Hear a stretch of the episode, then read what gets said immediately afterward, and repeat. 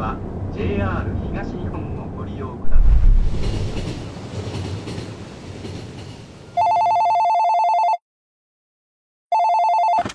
你好，这里是绿岩庄。公平，你在哪儿啊？博士，你又在看那幅画啦？挂在门厅里的那幅画，是谁画的？我没有见过这东西。 我听过一些传言，他想守护大海有什么问题吗？为了守护波利普的大海，可以牺牲一切。啊，这里景色可真好，诚实感到自豪也不无道理。为什么特意到这儿来看？这离波利普可不近。我认为他的目的只有一个：电磁探测。科学家要做的，唯有探究真理。OK，那就拜托你了。哇实验成功了，你家那边出了点小麻烦，祝元先生的死是一场事故。这不是一场事故，是不折不扣的杀人案。你这是什么意思？你不要胡说！你认为三宅伸子为什么会到迪洼去？这是我们俩之间的秘密，不能说给其他人听。谢谢你能告诉我，我会遵守诺言的。现在再也没有遗憾了。唐川，这样的结局你甘心吗？你的使命就是珍惜自己的人生，要比以前加倍珍惜。多人精品有声剧《盛夏方程式》，原著东野圭吾，制作冠生文化，由新经典文化出品，敬请期待。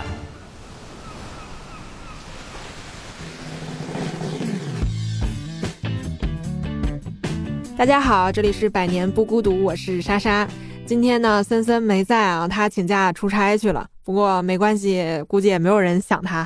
今天我请到了两位非常重量级的飞行嘉宾，呃，先来给大家介绍一下，一位是新经典音频出版部的主编聂志尊老师，另一位是冠生文化的制作人段欧鹏老师。先请两位老师跟大家打个招呼吧。嗨，大家好，我是至尊。好，大家好，我是冠生文化的段欧鹏。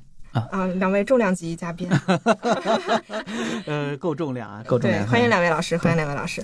嗯，开头我们听到的是盛夏的预告片，后面我们也会讲到。今天主要是想和大家聊一下《盛夏方程式》啊、呃、这个有声剧的幕后的一些故事，因为呃正好我们是在立夏的时候在东野现场啊、呃、上的这部剧，然后它完结的时候其实已经近百万播放了，它的就是收到了很多就是听众朋友的好评。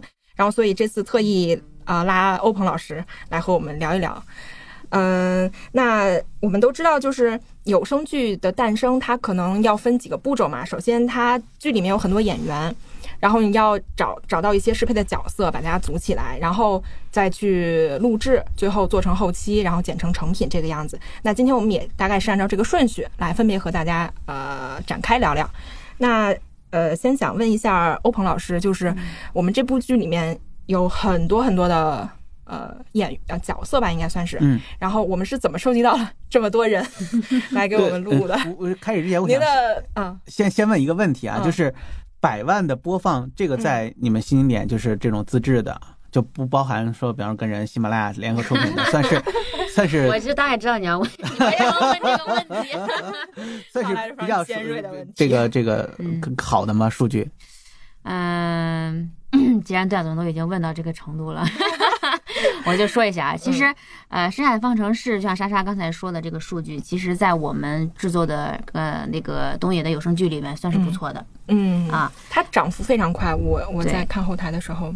对对对，所以呢，也是，嗯，因为这个剧表现比较好，然后大家的呼声也比较高，嗯。嗯，所以想咱们就是再聊一聊啊，这个背后的故事，说这个剧为什么这么成功，为什么这么好？好，嗯，行，对我今天也是，呃，因为《盛夏方程式》其实是我们冠生文化和新经典第一次合作哈，然后这本书。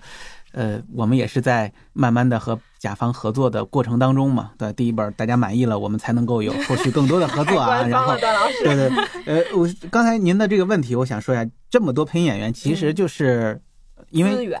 对资源，主要是因为我们是做这个的嘛，嗯，对吧？然后我们也做了很多剧，然后所以就有很多这个所谓的这个资这这配音演员的积累，嗯啊，然后从各种声音啊、各种这个素材啊什么，我们大家都会呃有很多很多。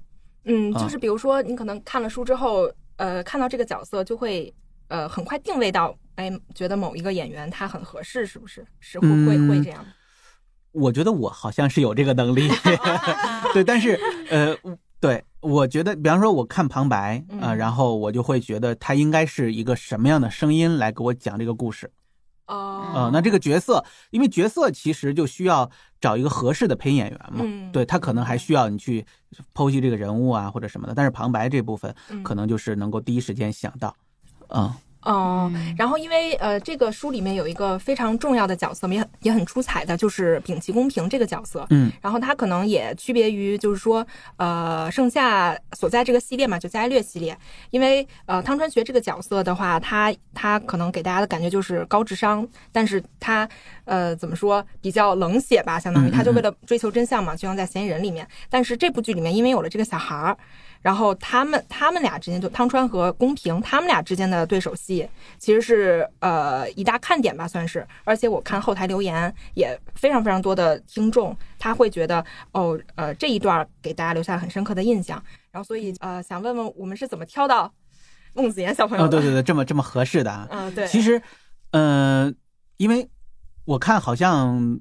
有说是女生配音是吗？啊，对对对，后台其实会来问，对对。对对对。因为其实正常情况下，我们听到的一些孩男孩儿啊，有女孩肯定是小女生女生了哈，男孩也是很多女配音演员来给伪，我们叫伪音，就伪装的伪啊，伪伪这个男孩或者，然后这个就是因为我们也其实是第一次主角，然后找这么一个男生来录，当然。我们找的孟子燕啊，就是他，并不是一个很生疏的人啊，他录过很多动画、电影，甚至什么的主意啊，他就是有这个天然的年龄优势。对对对，主要是因为有家学优势，因为他，对对对。然后这这里面，因为他也有他的妈妈在这里面有配音嘛，然后我们也是，呃，有一次跟一个配音老师去聊，他说，如果是主角，然后他还这个戏份还这么多的话，最好是能够。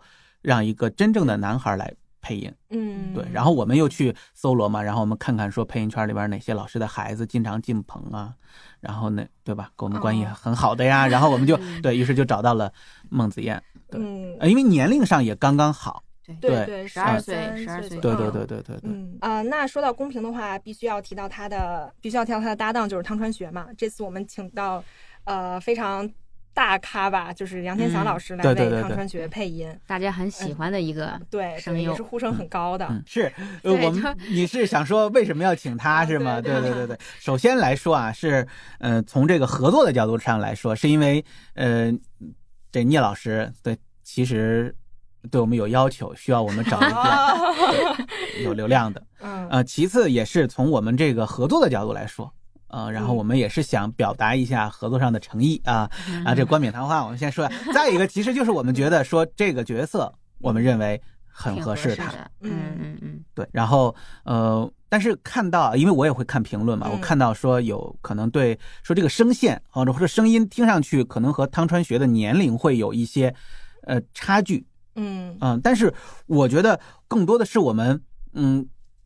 这次，比方说像我们做这个剧啊，我们更多的是想感受到的是大家整个在听剧的时候的一个感受，嗯，呃，比方说整个声音的匹配呀，或者说人物的塑造，对人物塑造上会，因为如果我们要是去找一个四十多或者五十多的声音的话，可能大家在听感上就会弱一些。对，虽然我们很照顾了，说我们的确找了一个五十四十多五十多的人哈，然后但是他说出来这个声音可能大家不是喜欢的。可能听上去可能会有跳戏呀，或者说听上去像退休的。对，对，对，对，对，对，对，对。所以，呃，我们也是综合各方面考虑吧。然后，首先是人物很适配，我觉得这一点是很重要的。嗯，呃，那至于说像其他的，呃，我觉得瑕不掩瑜吧，呃，所以我们也是很综合觉得对综合觉得很很 OK。啊，我我因为呃，天天翻评论嘛，也能感受到其实喜爱的人更多一些啊。对对对，确实确实，除了杨天祥老师，还有公平小朋友，嗯嗯，这部剧里面还有一些父辈吧，就是稍微老一点的配音演员也非常出彩。就是我仅代表我个人表达一下对呃郭正健老师和张瑶涵老师的嗯 喜爱与敬佩。对对对，郭正健老师、张瑶涵老师在这里边，其实嗯，如果因为我。看到啊，说评论里面应该听过我们其他的剧，呃，很多人听过我们其他的剧，会发现他们经常会出现在我们的剧里边。对 对。对对对对，因为这两位老师，首先是从年龄上已经到了，这是 真的。呃，对对对，嗯，没没没，因为张涵老师还年轻啊。那但是呃，第第二个就是从声线上，很多角色他们能给你演绎的很很好，嗯。嗯，然后再一个就是这。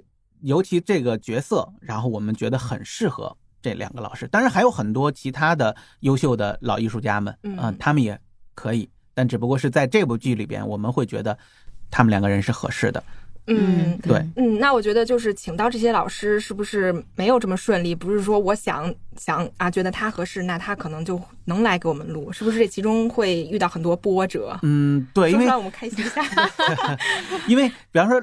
其实有声的内容会很短，嗯，就相较而言啊，他台词可能老师来了之后就会录，比方说半个小时，或者说多久就会杀青，这么快？对对对对对对，因为老师们对台词的这种熟悉程度，你稍微而且还是有准备，对有准备的，提前你会把文本给到他，比方说郭老师，郭老师每次进棚之前都会说，你要先把词儿给到我。郭老师因为年纪。稍微有点点大，然后他就会要求把那个字儿打的特别大啊，他的字，他的，对，有有，我记得印象很深刻，就是有一次我们没有给到郭老师提前给词儿，郭老师来了就发飙了，就对，就很 特别和蔼的一个，呃，对，然后就非常的生气啊，你们你们太不敬业了，对，嗯，然后所以导致我们后续每次都会提前给郭老师发过去，郭老师拿一大派的，我会每天先看，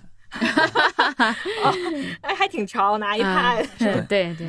好的，那我们角色找好了，找好了之后，我们接下来。但其实这里面还有。角色还有一个事儿，嗯，就是我们当时也和制作人在商量啊，郭正健老师这个角色，嗯，他其实配了两个人，对，啊，大家也能听得出来，他两个人都是是吗？我没有听出来啊，啊，你真的没有配对，是那个先波和仲仲志，对他都是川田诚实的啊啊，对啊，刻意对，是其实是我们刻意为之的。啊，因为一个是他养父，一个是他亲生父亲，然后他们两个人对他都特别的好。对，啊，我不知道，可能大家会呃，能不能听出来我们的这个小心思吧？因为我们其实做的时候也会有一些自己的想法在里面。小彩蛋。哦，原来如此。今天我们也是刚知道啊。对对，为什么说呃？就可能有，可能有的人会认为说省事儿啊，然后找了一个人配俩角色，其实不是，我们也是有一个自己的想法，但我们完全可以说再找一个呃其他的老师来配，但是我们觉得从人物性格上或者什么上，因为他都是对川田诚实很好，而且为了他可以牺牲很多的这么一个人，对。对，牺牲自己去守护的，对对。那这么说，感觉这应该是这个戏的主角。对，好的，那我们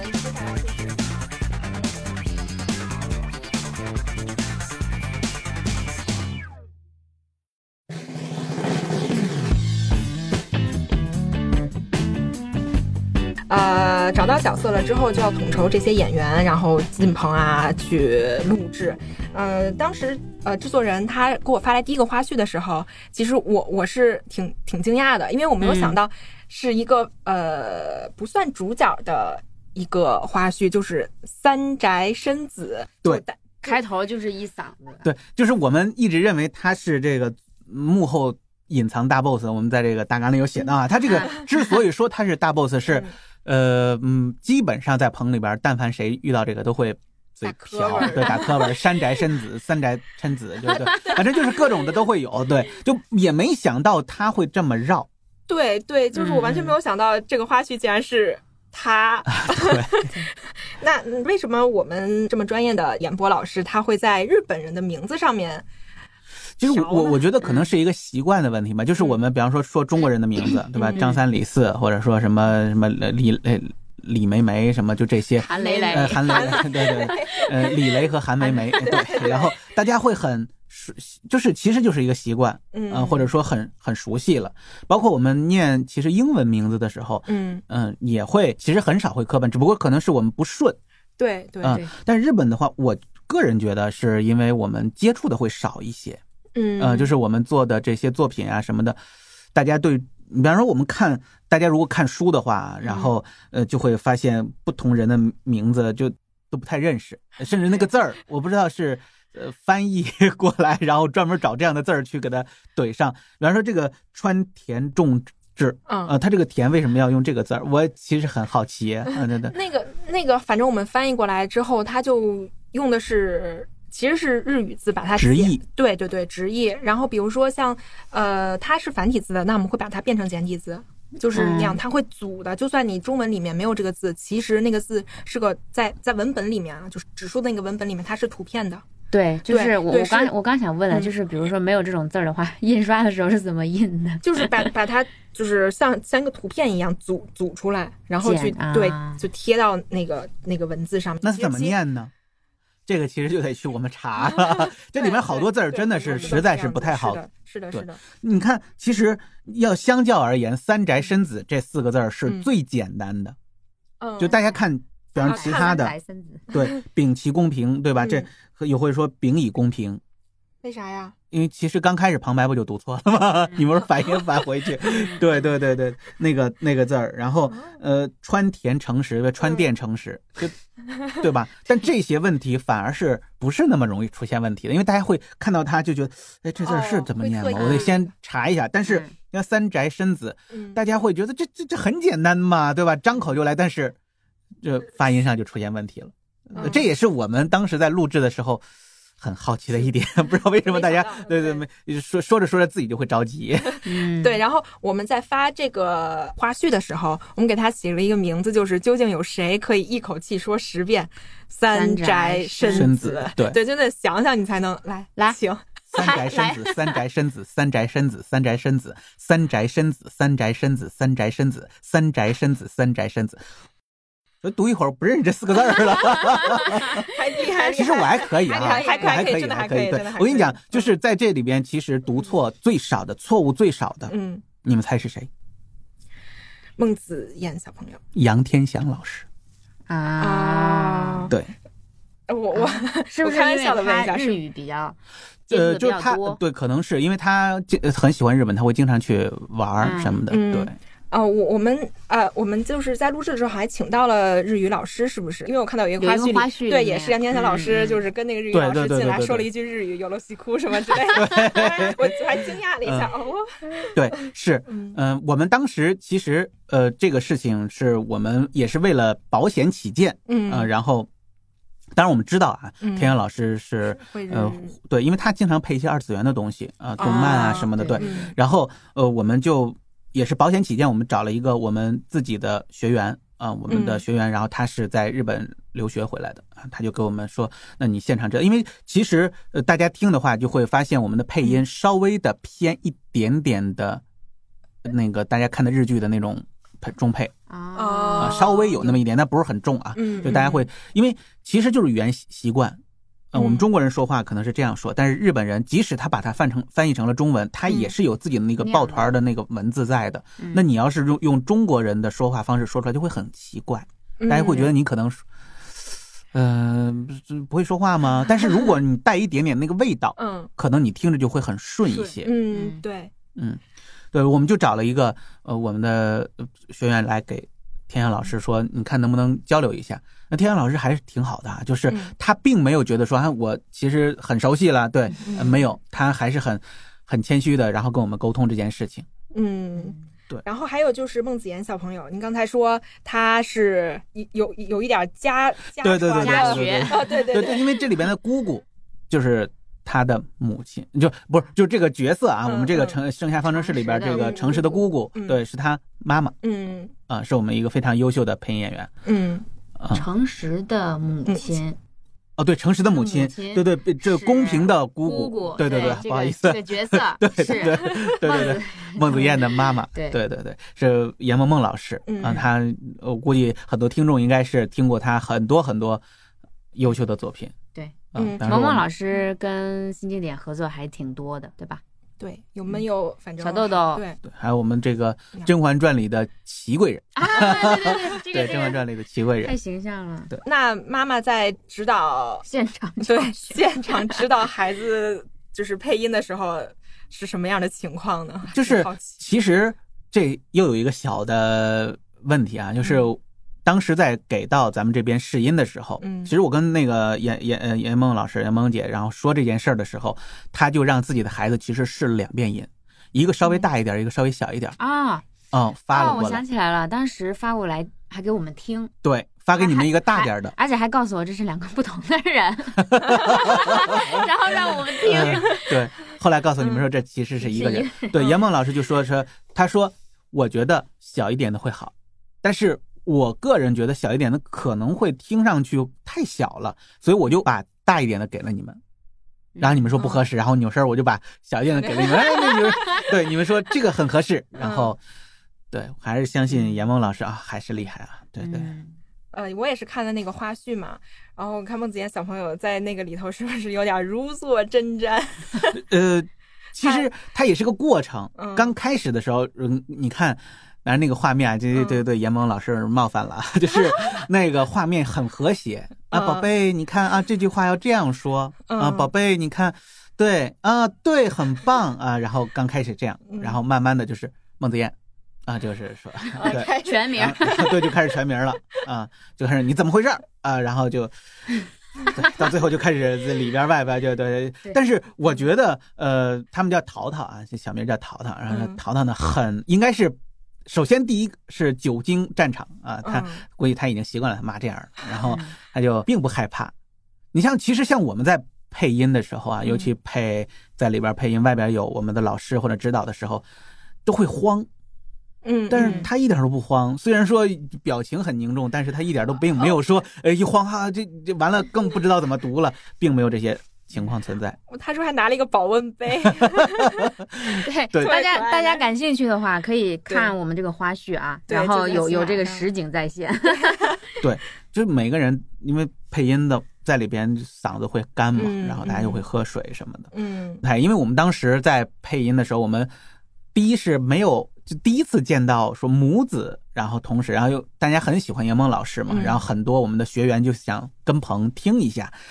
结果全程本来大家想象中应该是欢乐的，嗯，然后呢就是大家呃吵吵闹闹的，结果去了之后没想到这么严厉，然后所有的人都屏息凝神，安静，然后就都在坐在我们那个录音棚后面的沙发不敢说话。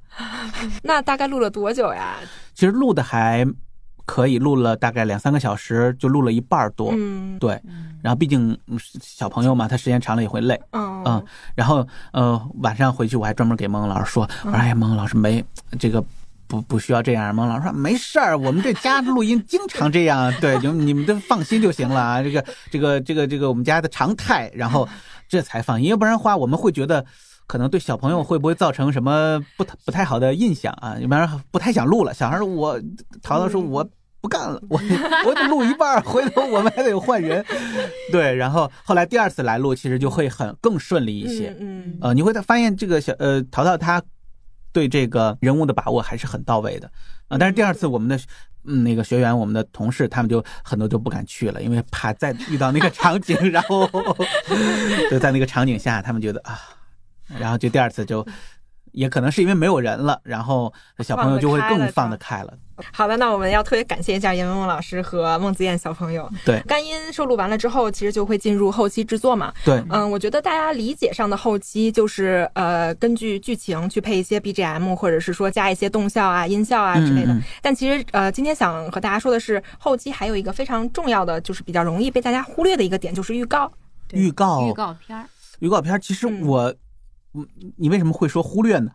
因为啊，因为在在我看来，其实我我我对于预告，就像我们这种有声剧哈，嗯呃，因为我看过书了，然后我会对预告不是特别的重，对，啊不会特别的重视，嗯啊、哦就是觉得因为剧情我知道了，然后我可能大概就是听一下声音，哦啊、是不是我想要的样子？我我对它呃预告里面的剧情其实不是不是太特别嗯关心，对对。那所以所以你看，嗯我们的预告就不要做剧情嘛。哦，学到了。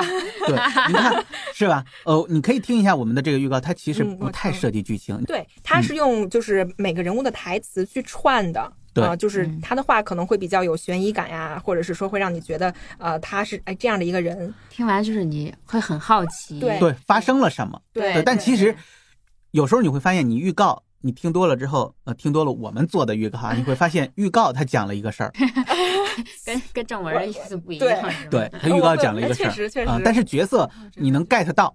对，但是它不是太离谱。比方说，它不可能说预告讲了一个情情爱爱，结果你一听是一个悬疑，那不可能。对，但是就至少它还是贴的，只不过是可能不会向你透更多，呃，让你很好奇啊什么的去听。对我，我说到这儿，其实我想到说，你看现在这个影视啊，或者是电视剧，它的这个预告片儿，它有的时候会把你带到另一个反的方向去。对，就是呃你可能看预告片，你以为是想象的是那样的，但其实等你看完这个电视剧，发现和预告 不一样。嗯，对，那这种就就是你要怎么的取舍呢？就是要那么极端吗？还是说没有没有没有，就现在可能有一点点极端了啊。啊但其实我觉得我我属于是那种喜喜欢极端的啊，当然也并没有说非得那样去做，因为呃，我有一个比较定式的东西，这个其实来源于我当时做另外一个剧，呃，就台北人。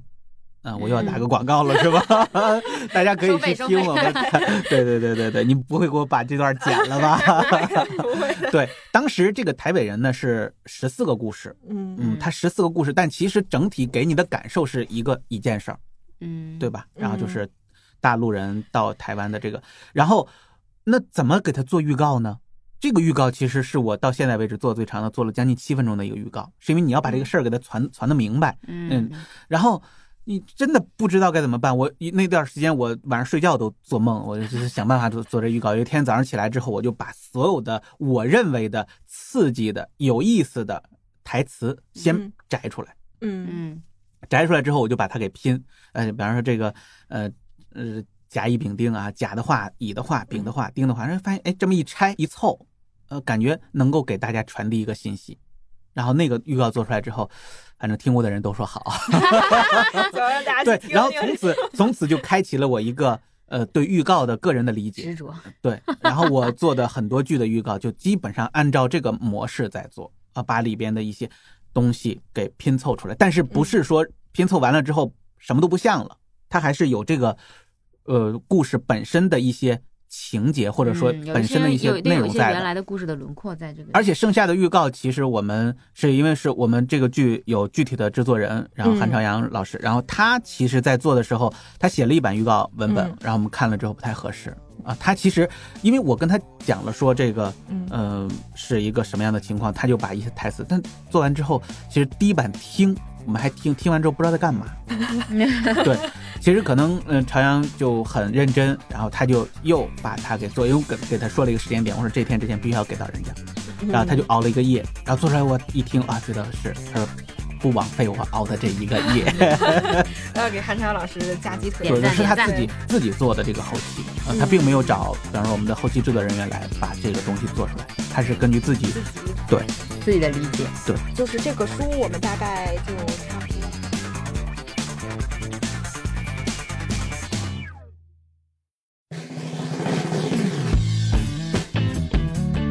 下来是想替就是我们后台的一些听众朋友们问一个问题，就是有声剧，因为我们盛夏是做的有声剧嘛，啊、有声剧和广播剧还有包括有声书，它们之间的区别到底是什么？因为呃，我看有些同学在留言的时候，他呃会稍微混淆一点这个概念，对于你听的时候。会有点儿，就大家可能会觉得说，做的这么精美的东西，它就应该叫广播剧，是吗？我不知道会会不会有有听众这么理解啊？因为确实有人管它叫广播剧。嗯嗯，其实呃，你看，包括到现在为止，呃，在平台上一些剧，它其实是有声剧，但它依旧叫广播剧。你会发到对，你会发现你可以呃去平台上搜一下，很多剧它其实是有声剧，嗯它有大幅的旁白在，依旧叫广播剧，它甚至放到了广播剧的频道，它甚至那个词条都叫广播剧。这是为什么呢？对，那我想先问你一个问题，就你认为广播剧和有声剧的区别是什么呢？我我最简单的区分就是广播剧它没有旁白，它是靠角色的对话对话对啊对角色对话啊，然后有声剧的话它会有它会有旁白，然后去推动这个剧情，他会告诉你啊现在是这样的情况，我我是最简单的这样区分。对对对对对对，可能也外行了。没没没没没没，你说的其实还挺对的，就是嗯两个。当然，它只是呃从形式上的一个划分而已。嗯，呃，其实广播剧也是有旁白的，不能拿单一的说旁白和这个有没有旁白来区分。但是我觉得更重要的是，首先是从故事本身。啊，我们先回到故事本身，广播剧其实是对故事进行了大幅的改编之后，甚至重组，嗯，之后给你呈现出来的。嗯，啊，有声剧其实从文本上它是并没有。过多删减啊什么的，它可能只是把它变成了适用于大家去听啊什么语言的这么一个形式。对，这是从文本上去区分。当然，有的广播剧可能并没有说大幅的改编啊等等这些啊，就是这是一个文本上的区分。第二个就是呃形式上的区分，嗯。就是在广播剧上，它可能是更重要的是突出我们对角色的对话呀，来获得更多的信息。嗯。但是有声剧其实就是旁白在推动整个故事的情节，啊，角色的对话反而是一个锦上添花的东西。嗯，它只不过是让你更明确的去区分到说，这是一个这是一个谁，这是个年龄大的、年龄小的啊，他的情绪，因为有声剧他旁白已经。很大程度上把他的环境、心理，然后甚至是情绪都已经给交代出来了。嗯，对，那我其实不需要。还有一个就是在表表演上，比方说表演上，我有声剧其实不需要夸张的表演，至少在配音上啊。嗯，呃，因为你比方说那个呃，他突然大哭了起来，那你大哭就可以啊，不用哭着喊。对，但是在广播剧上，你就必须得哭的心撕心裂肺。只有这样，你才能够传递出来哦，他大大对他的信息，嗯，对，当然还有再往后分，就是比方说他的这个呃制作上啊，制作上可能广播剧更多的是呃对于音乐音效的，它的情景感会更强烈一些。但其实现在有声剧制作上已经很偏向于广播剧了，对对，所以不能够拿这个来来区分。再一个就是价格上，价格上，就比方说这个价格上，可能广播剧的制作和有声剧的制作，它的这个价格就会更。不一样一些啊，可能是呃，目前的十就是比方说十倍啊，甚至更高。对，嗯，那那既然说到钱 钱的问题，那我们请段总跟我们来聊一聊，就是呃，用户付费的这一块情况。对，就是大家为什么要花钱去听这个声音？嗯，其实你觉得，比如说我付了这个钱，我我买到的是什么？其实这也是我们在做声音产品，就是在一直在想思考的一个问题。嗯，就是我为什么要花钱？对对对，就聊这么深吗？我们宽泛的可以聊一聊。重量级嘉宾对，从从从你们的角度，啊，从我个人吧。啊，对，我个人角度就是聊一点我们不同维度的想法。对，为什么花钱？那你为你你看爱奇艺会充会员吗？不会。啊，我也不会，你们都不会吗？因为我不是爱奇艺，因为我们家有其他人充了。啊，那我不是我，我是我是不是受众？我不爱看爱奇艺的那些综艺呀，或者说那腾讯啊或者什么的也我都没有 啊。那你平常 那你肯定是 B 站有有 对我是有大会员，B 站大会员是公司送的。哦，但是我会充 B 站，我会充。对，你看，但就是因为。它都是内容嘛，只不过是它是视频的内容，它是声音的内容，那我就花钱买内容，我听嘛，看嘛。但是是我会花钱买这份快乐，但是我不会说花钱去知识付费。呃，知识付费，因为有声它毕竟还是娱乐项，我要听一故事，听听一爽，对吧？我听这个故事，比方说里边这个音效啊、音乐啊，什么嘁哩咔嚓的，然后大家听着啊，这个氛围感，因为声音其实是。最能给人带来想象力的一个东西。你比方说看书可能是个人想象，对吧？看电视画面它只给了，嗯，对。但是声音，您的声音跟您的长相，对我的声音和我长相差别还挺大。呃，那我觉得你去适合去参加最近他们我看有一个播客在做了一个声音恋综。哦，是吗？啊，这个我们其实 之前他其实是呃用声音去去去，他做的是声音的一个生意嘛，就是让声音大家作为一个交流，而不是说去面对面的。哦，嗯，就是我就觉得就是现现在这是声音市场，它这个玩法玩法越来越多，嗯，然后思路都打得比较开。对对对对对对。那我们再回到说为什么花钱 买这个东西，嗯，呃，其实就是也是买一个内容嘛。对，我觉得就是一个习惯的养成。像以前，嗯，因为我之前就大家可能听声音这种东西都在电台里听，对对对，对吧？那个收音机里边，或者汽车或者车上啊，大家去听。很长一段时间，大家可能不能习惯，说我听个东西我还要花钱啊。因为我之前在呃某嗯就是一个电在电台上班嘛，然后就我们部那个版权部天天打官司，因为弄不弄被盗版了。嗯，弄不弄这边就盗版了，然后那边就就免费，大家都在找免费的东西听。嗯啊，慢慢的，其实第一是大家对品质的需求，因为盗版的东西它毕竟听上去呲儿哇的，对吧？对，嗯，你看，呃，我其实有一个特别呃明显的东西，你比方说我们在做电影或者说呃电视，我们里边如果要想展示说他在听广播，肯定是有一个电流的声音先出来。我不知道你们有没有印象，你们可以想象一下。就是，然后甚至那个声音会罩着一层，就是类似于电视雪花的那种东西。嗯会对，那是因为第一是信号传输的问题，第二是，呃，很大程度上我觉得就是音质本身做的就不太好啊。但是现在随着人们对吧，美好生活的向往啊，什么物质的，对那个，对对，不好意思，这个这个词儿我没没没没记住。然后就大概是这意思，大家需要好东西，好的东西就一定要花钱嘛，对吧？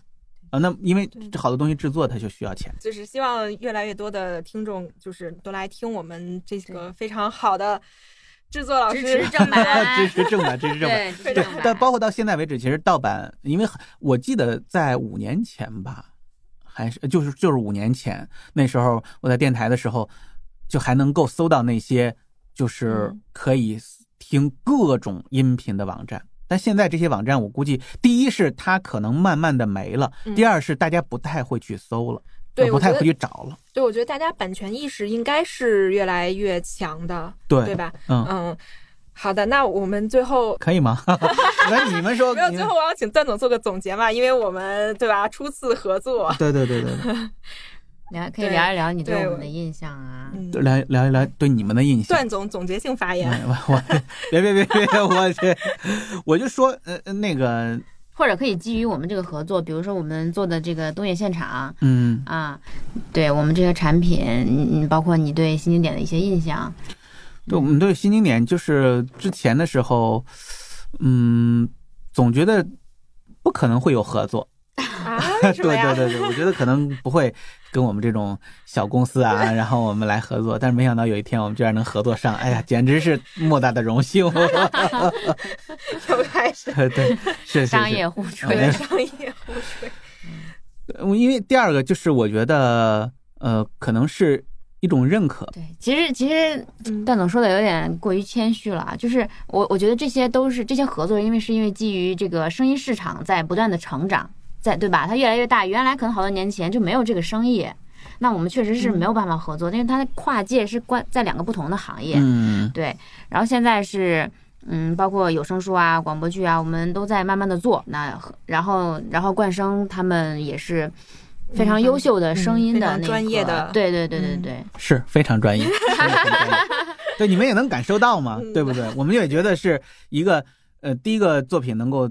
得到大家这么多的认可，然后数据看上去好像还可以哈，对对对，那大家这么喜欢，然后那我觉得，希望后面都能够有更多的合作嘛，对吧？然后给我们更多的钱，我们制作出更多的 优质的好的作品。对，嗯，好的，那段老师和呃至尊老师给我们分享了这么多幕后故事，那今天的百年不孤独差不多就到这里啦，谢谢大家的收听，拜拜，拜拜。